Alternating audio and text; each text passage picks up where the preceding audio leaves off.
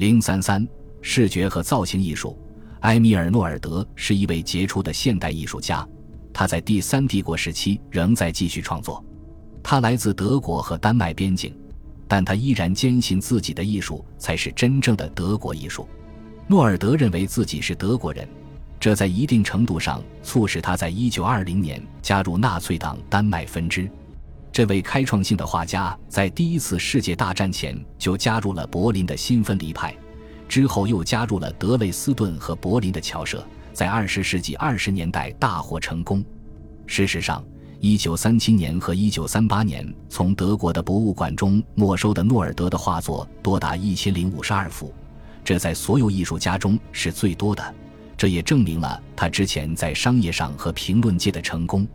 他住在离弗伦斯堡不远的西布尔，在柏林还有一套公寓，这里不仅有良好的工作条件，还有一个可以与其他创意人士互动的地方。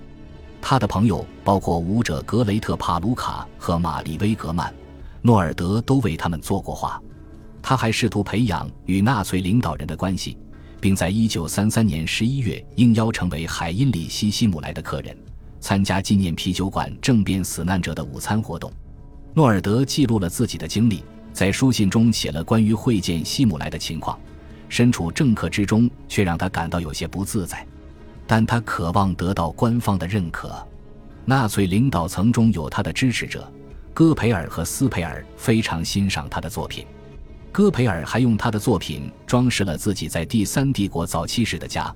帝国教育部长伯恩哈德·鲁斯特也给予了他积极的评价。诺尔德认为自己和自己的艺术是德国的，就算是住在瑞士附近，他还是这么认为。在这一点上，他与恩斯特·路德维希·基希纳是很像的。虽然受到了公众的指责，但诺尔德还是继续自己的创作。一九四一年，他收到一个职业禁令，他写信给戈培尔反对制裁。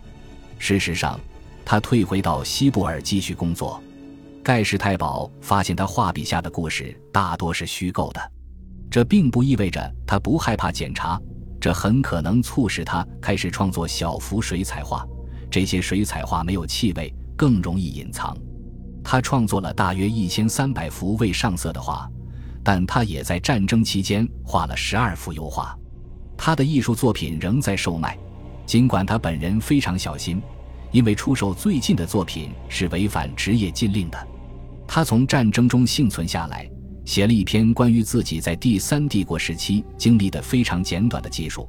但是他在西布尔过着平静的生活，在健康状况允许的情况下，他一直坚持画水彩画，直至1956年去世前不久。如今，他的画作价值数百万美元。画家夏洛特·所罗门是为第三帝国官方所排斥的极端典型。他是柏林的犹太人，表现主义艺术家。作为一名女性，她坚持在一个厌恶女性的社会中工作。她最出名的是自传体系列作品《生活》，还是剧院，一出歌舞剧。一九三六年，十九岁的所罗门成功考入美国纯艺术和应用艺术学校。并在那里学习了两年，但是反犹太主义的高涨破坏了他的教育和事业。所罗门的父亲在水晶之夜之后被捕，并被关押在萨克森豪森。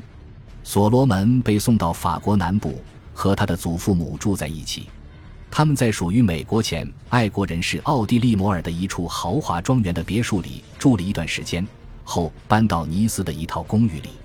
一九四零年。他和祖父试图穿越比利牛斯山脉逃离法国，但他们被捕了，并被送往古尔斯的拘留营。由于祖父身体虚弱，他们被释放，并回到了尼斯。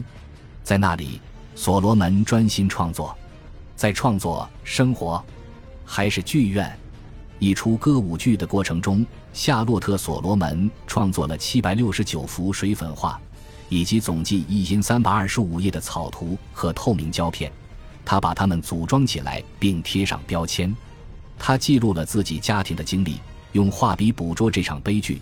用艺术史学家格里瑟尔达·波洛克的话说，这个作品是激进的现代主义混合体，具有互文性、形式大胆和多样性等特点。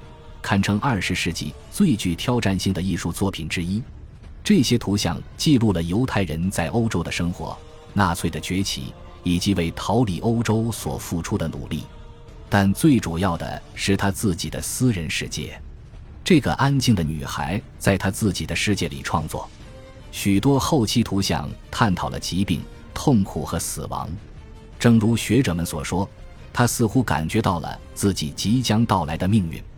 一九四三年，他把这些作品交给了一位可信赖的朋友乔治·莫里迪斯博士，并附言道：“把这个保管好，这是我的一生。”所罗门与另一位德裔犹太移民亚历山大纳格结了婚，他们被一起从尼斯的家中拖出来，送到德兰西，然后被驱逐到奥斯维辛。一九四三年十月十日，二十六岁的所罗门和他未出生的孩子死于毒气。遭纳粹杀害的犹太人艺术家不止他一个，其他受害者包括画家菲利克斯·努斯鲍姆、雕塑家奥托·弗伦德里希和画家埃尔弗里德·洛斯·瓦希特勒。一九四零年七月三十一日，瓦希特勒在位于皮尔纳索嫩斯坦疗养院的毒气室被谋杀。这些都是杀死身心残疾者的第四节计划的一部分。因为视觉艺术通常在相对私人的空间中创作，创作者可能有机会创作出与官方审美要求相悖的作品。帝国视觉艺术协会在分配物资时显得相当慷慨，甚至像奥托安德里亚斯施雷伯这样的著名现代艺术家，在战争后期都能获准购买颜料，根本就没有所谓的禁止绘画。的确，画家们受到恐吓和迫害。犹太人艺术家的情况往往更糟，但许多现代主义艺术家在第三帝国期间坚持下来了，而且往往有惊人的成果。恭喜你又听完三集，欢迎点赞、留言、关注主播，主页有更多精彩内容。